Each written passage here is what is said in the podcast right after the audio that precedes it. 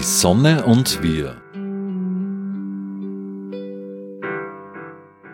Bist du schon vegan? Ein Satz, den so manche von TikTok kennt.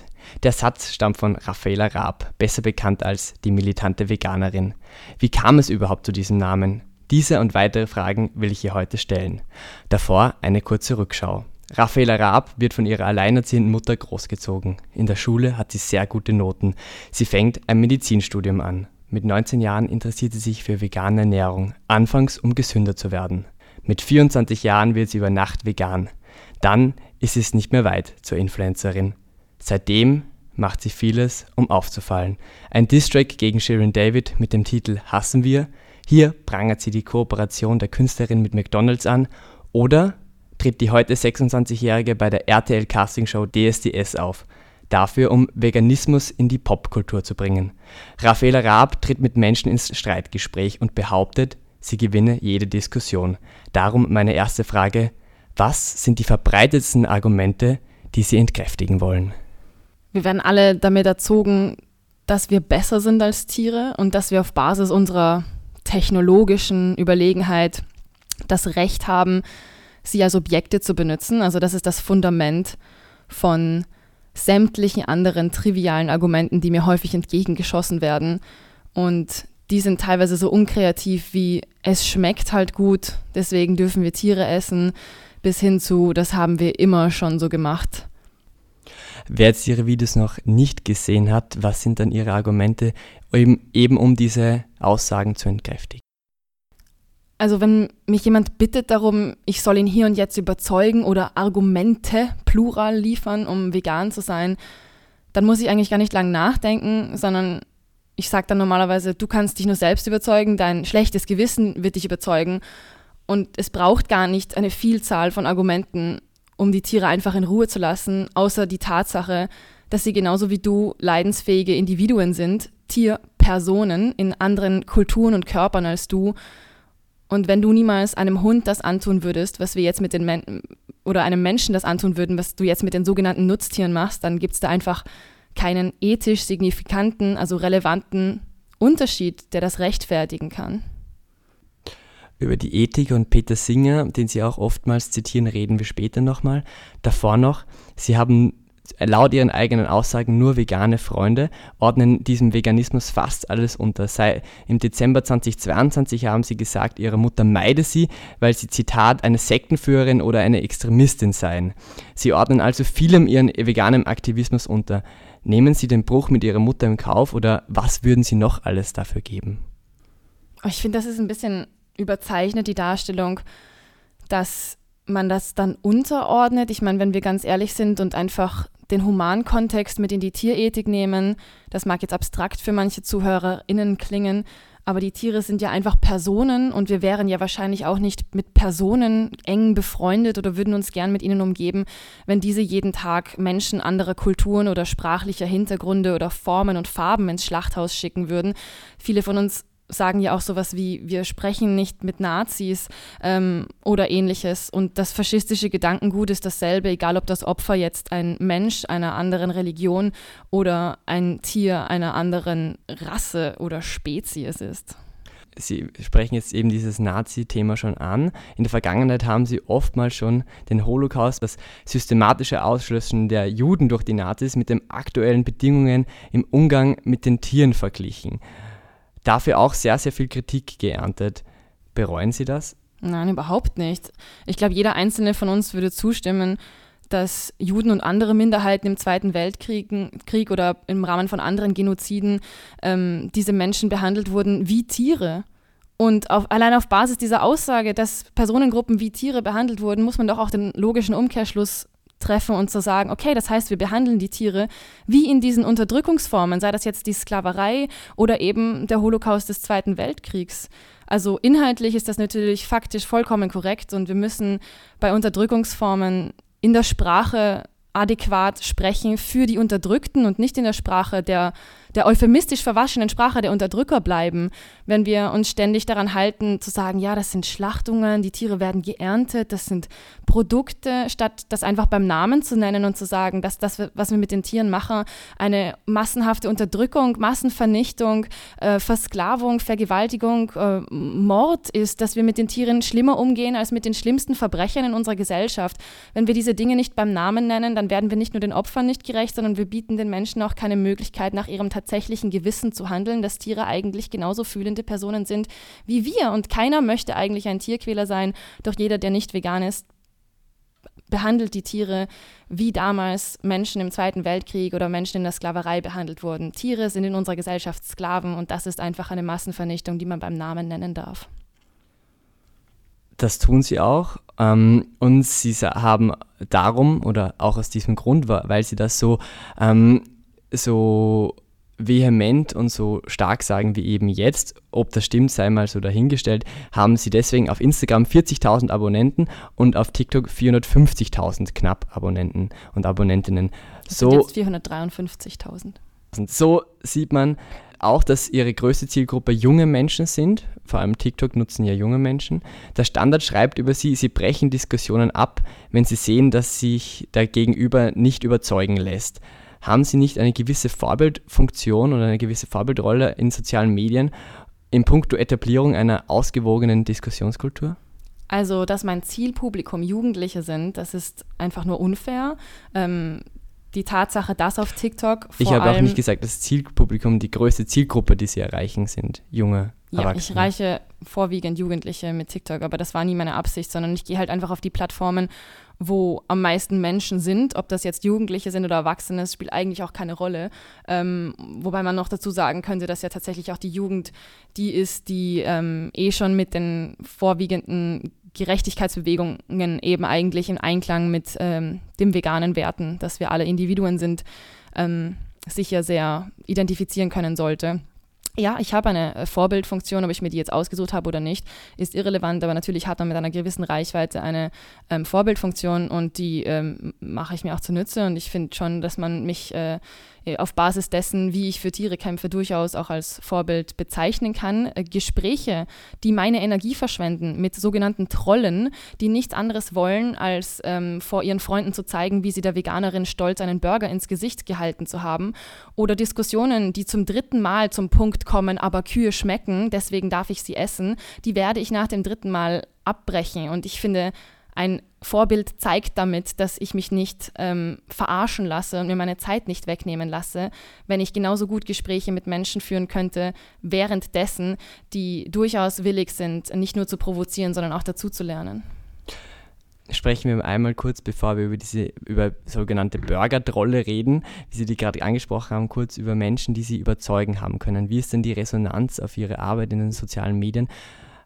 Kommen da manchmal Menschen zu Ihnen und sagen, naja, du hast mir geholfen, vegan zu werden oder du warst mein Anstoß, vegan zu sein? Ja, am Anfang habe ich die Nachrichten, als ich mit Social Media angefangen habe, immer noch gescreenshottet und dann stolz in Instagram geteilt. Einerseits, um mich zu motivieren, daran zu bleiben ähm, und natürlich auch, auf, um andere Aktivisten zu zeigen, ähm, dass unsere Arbeit sinnvoll ist und auch auf den sozialen Medien stattfinden soll äh, und habe die am Anfang alle noch ähm, absortiert und katalogisiert äh, nach Monat und um zu zeigen, wie viele das so schon sind und habe da wirklich Buch geführt, aber es ist nicht mehr möglich. Also ich kriege am Tag ähm, 15 bis 20 Nachrichten, die nicht nur einfach nur ein Satz sind mit Ich bin jetzt vegan, weil dahinter steckt meistens einfach nur ein Troll, der mir als nächstes ein Schnitzelbild schicken möchte, sondern Absätze von Menschen, die durch ein spezifisches Video, das sie dann zitieren, ähm, total berührt waren oder von unseren Auftritten als generell Aktivist, die nicht nur spezifisch auf mich und äh, mit den Worten Augen geöffnet und äh, danke und es tut mir so leid, was ich angerichtet habe. Ich kann das gar nicht mehr abheften und das sage ich jetzt nicht, um unbescheiden zu wirken, sondern einfach nur zu sagen, ja, man polarisiert mit so einer großen Reichweite, wie ich sie habe, durchaus. Ähm, aber es ist nun mal ein, ein Zahlenspiel und wir wollen hier keine langsame Evolution, wir wollen eine Revolution und das wird natürlich von den Zahlen, die man auf sozialen Medien hat, abhängig sein und ähm, die Nachrichten, die ich täglich bekomme, sind natürlich auch wahnsinnig berührend für mich und motivierend und ich lese sie. Ich freue mich über jede einzelne und ich bin total berührt. Manchmal sitze ich mit Tränen in den Augen da, aber ich antworte nicht mehr auf jede einzelne und ich poste sie auch nicht mehr, weil ich dafür einfach keine Kapazitäten habe. Reden wir ganz kurz über Menschen, die sie nicht überzeugen können in ihren Videos. Nämlich vor kurzem haben sie auf TikTok ein Video veröffentlicht, das innerhalb kürzester Zeit über drei Millionen Aufrufe hatte. Zumindest vorhin, als ich nachgeschaut habe am Nachmittag.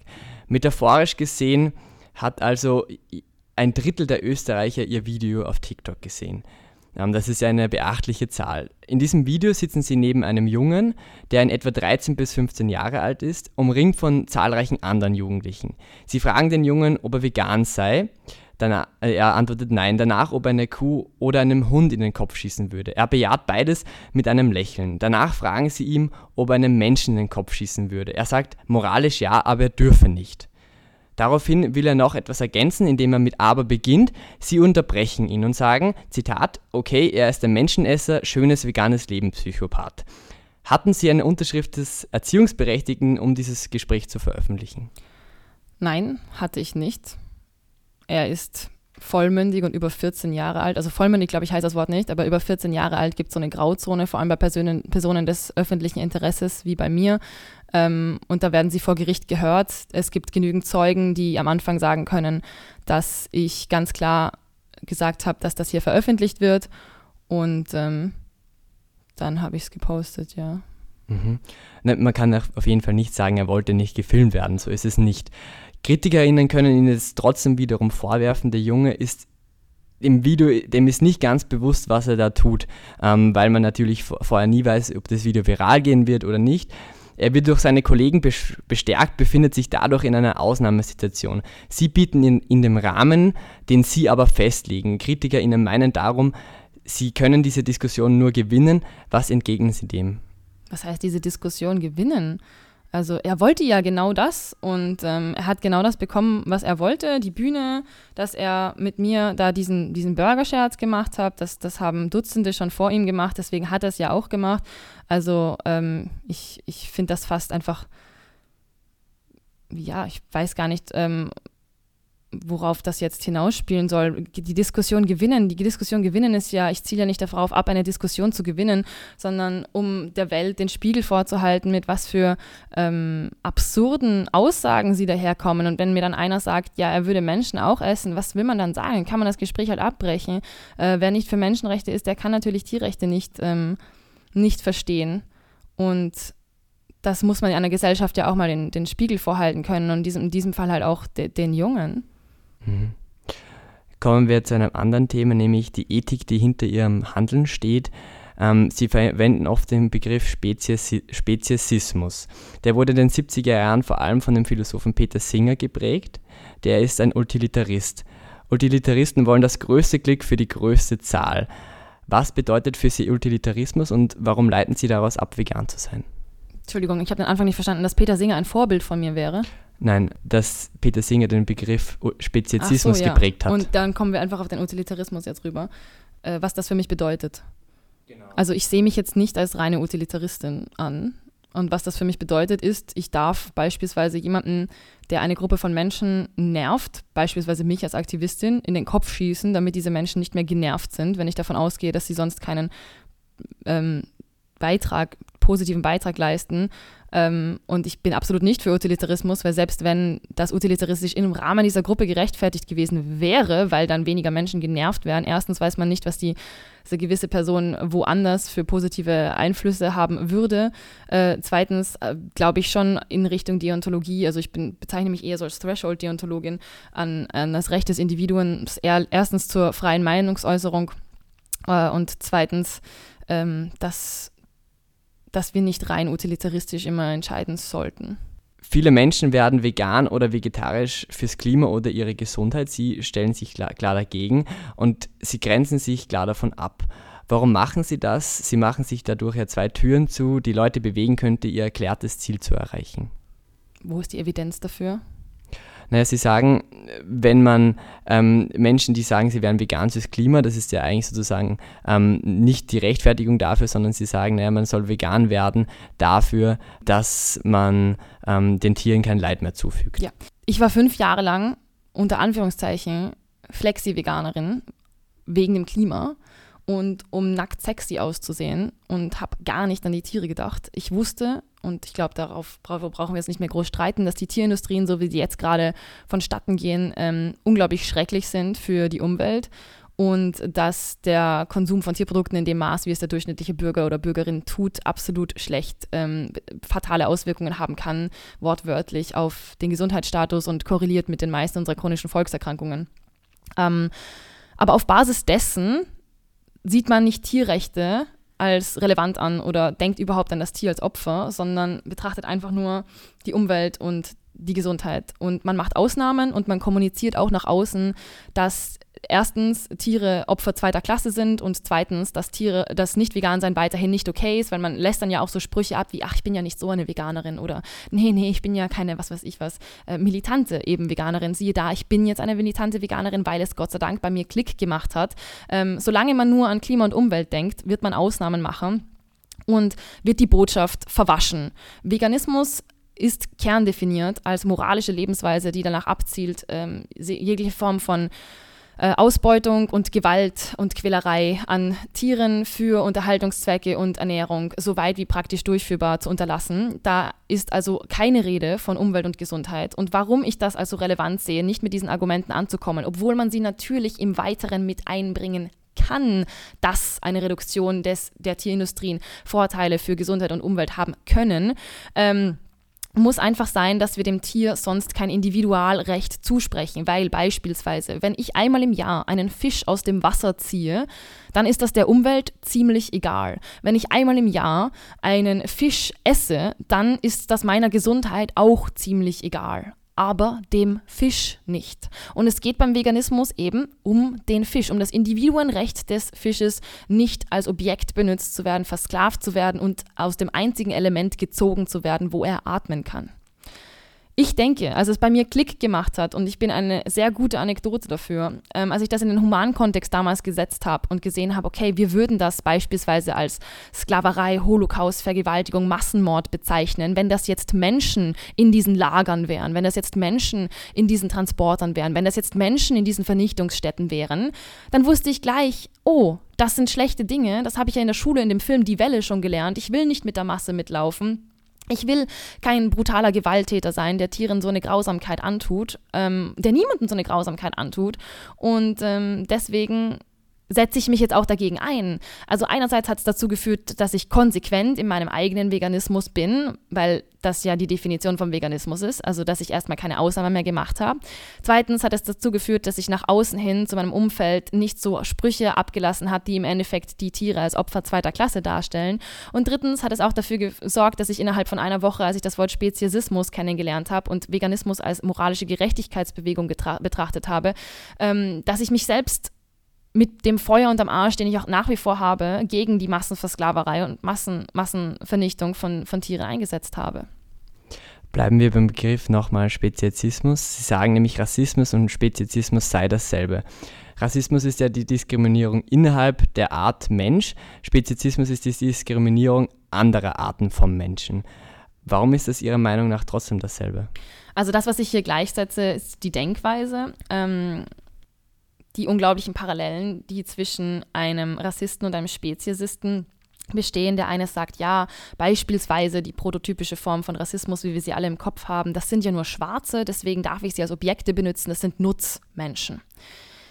Ein Sexist sagt, das sind ja nur Frauen, beispielsweise, deswegen darf ich sie als Objekte benutzen, als Sklaven benutzen. Und ein Speziesist sagt, das sind ja nur Tiere, spezifisch Nutztiere bzw. nicht menschliche Tiere. Deswegen darf ich sie als Objekt benutzen und versklaven.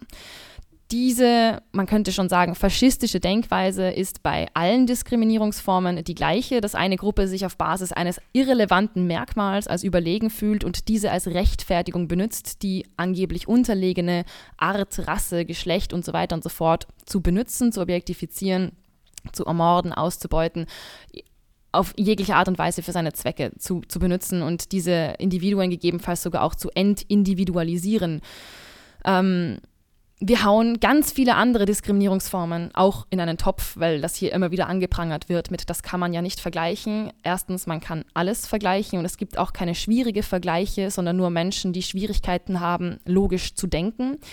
Als Beispiel nehme ich dann immer ganz gerne die LGBTQ-Bewegung einher, die sich ja nicht nur dafür einsetzt, dass Menschen, also Männer, die auf Männer stehen oder Frauen, die auf Frauen stehen, nicht diskriminiert werden, sondern sie sehen hier ganz klar die Parallelen und deswegen werden auch die Diskriminierungsformen, die nicht einmal was mit einer sexuellen Einstellung zu tun haben, wie beispielsweise die ähm, Identitäten bei zum Beispiel Transidentität und so weiter, mit in diesen Topf gefasst, weil wir erkennen, hey, jemand, der eigentlich konsequent gegen Homophobie ist, der muss ja auch gegen ähm, die äh, phobische Ausschließung oder Diskriminierung von Frauen, die einander lieben oder ähm, eben Menschen, die ihr Geschlecht anders bestimmen wollen, äh, sein, weil ethische Konsistenz ist etwas, was wir in diesen Belangen betrachten, aber wenn es dann plötzlich um Tiere geht, dann sind die meisten, die selbst bei diesen äh, Gerechtigkeitsbewegungen selbst auf die Straße gehen, sich dafür einsetzen, sagen sie dann plötzlich, ja, das kann man ja nicht vergleichen, das sind ja nur Tiere. Und das ist ja eigentlich ganz, ganz furchtbar, dass Menschen hier nicht bereit sind, ihre Ethik auf ähm, Personen anderer Spezien auszuweiten, die genauso fühlen können wie wir.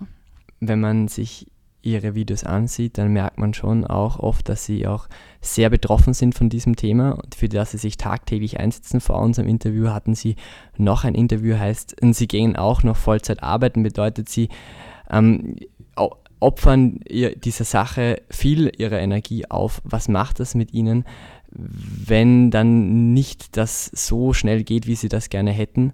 Und ähm, wenn manche Menschen immer sich noch nicht von ihren Argumenten über, oder von ihrer Sichtweise überzeugen lassen.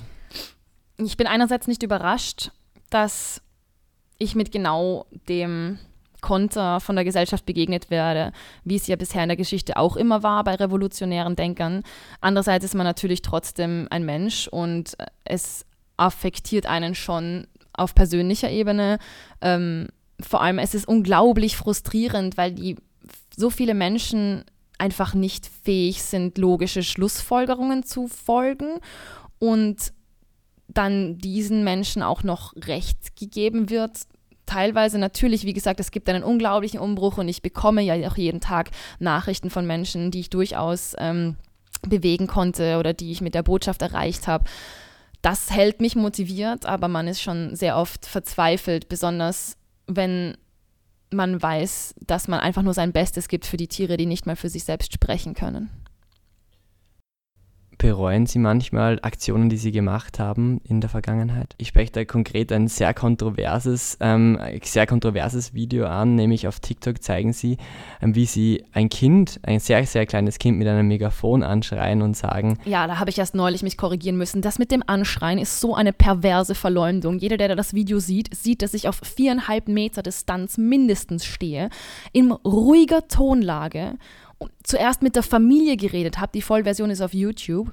Wir waren auf einem Fleischstand und ich habe der Familie gesagt, Sie müssen ihrem Kind die Wahrheit sagen, dass das ein totes Tier ist. Dann habe ich mit der Mutter geredet, dann hat die Mutter das Kind nicht weggezogen oder sonst irgendetwas, sondern das zugelassen. Wir standen da als Haufen von Aktivisten mit Schildern in der Hand. Habe ich dem Kind gesagt, Kind, auf kindgerechter Sprache, du isst gerade ein totes Tier, du magst doch Tiere, du darfst das nicht zulassen.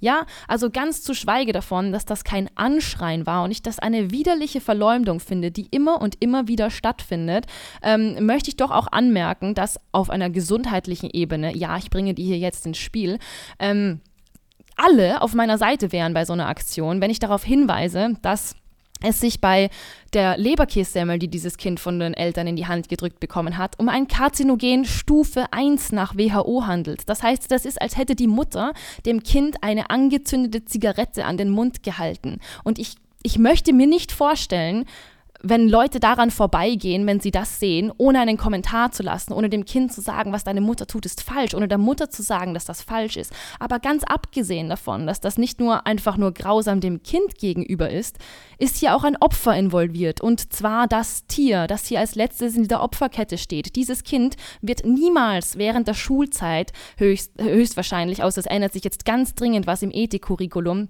noch von den Eltern, noch von den Industrien erfahren, dass dieses Schwein in einer Gaskammer für es verreckt ist, damit es jetzt reinbeißen kann.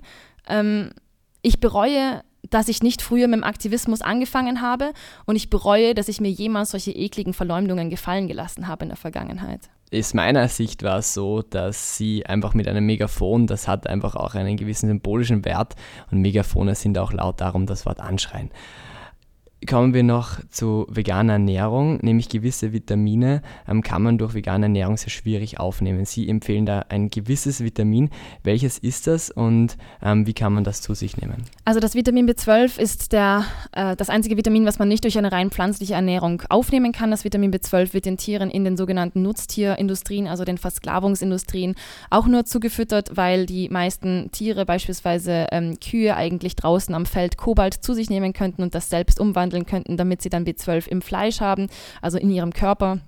Allerdings sind sie meistens nicht mehr im kobaltreichen Boden draußen, sondern in Ställen und deswegen wird es ihnen prophylaktisch oder auch zusätzlich ähm, sowieso zum Futter gemischt und die ähm, sogenannten omnivoren Tiere wie äh, Schweine und Hühner, die werden auch rein pflanzlich ähm, eben ernährt und können so kein Vitamin B12 in ihren Körper, den dann Menschen essen, aufnehmen. Deswegen wird es ihnen auch zugeführt.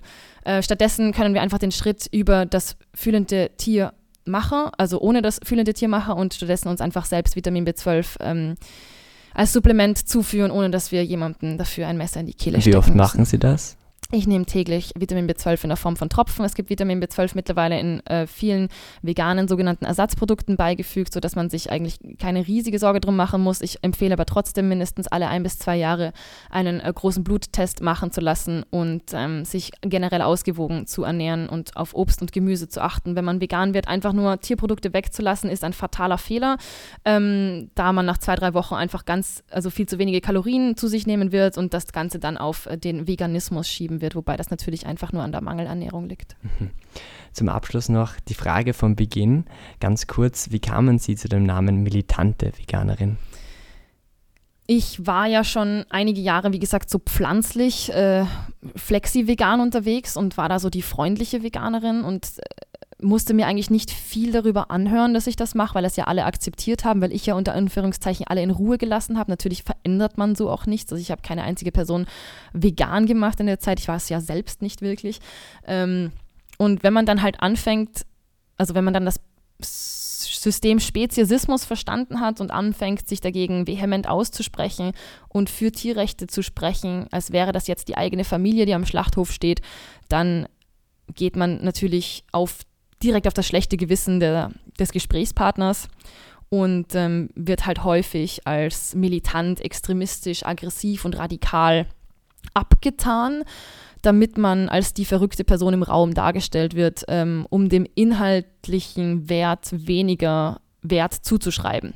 Äh, das ist natürlich einfach nur eine Art der Deflektion, damit das schlechte Gewissen nicht so sehr wehtut. Aber dann landet man halt auch häufig beim Wort militant. Da bin ich auch sehr schnell ähm, angekommen, auch von meiner Mutter eben als extremistische Sektenführerin benannt. Und das ist dann ein bisschen ein Augenzwinkern gewesen, dass jemand, der einfach nur kurze Videos erstellt, ähm, bereits als militant abgetan wird. Das sagt Raffaela Raab. Danke, dass Sie sich die Zeit genommen haben, mit mir zu sprechen. Und ich wünsche den Zuhörerinnen und Zuhörern noch einen schönen Tag. Die Sonne und wir. Die wöchentliche Sendung zum Klimaschutz wurde in Kooperation mit der Sonnenwelt entwickelt. Die Sonnenwelt in Großschönau im Waldviertel bietet auf Basis von Erd- und Menschheitsgeschichte unzählige Einblicke in die derzeitige Energieversorgung mit Öl, Gas, Kohle und Atom. Spielerisch werden die Möglichkeiten durch die Kraft der Sonne greifbar gemacht. Sie erleben zwölf übergreifende Ausstellungsthemen mit über 1100 Exponaten. Mehr dazu auf www.sonnenwelt.at. Die Sonne und wir wird im Freien Radio Freistadt produziert und auch bei folgenden freien Radios regelmäßig ausgestrahlt. Radio Froh Linz, B138 Kirchdorf. Freies Radio Salzkammergut, Radio Y Hollerbrunn, Campus und City Radio St. Pölten, Radiofabrik Salzburg und Radio OP Oberpullendorf. Alle Sendungen stehen auch im Online-Archiv zur Verfügung und können auf diversen Podcast-Plattformen abonniert werden.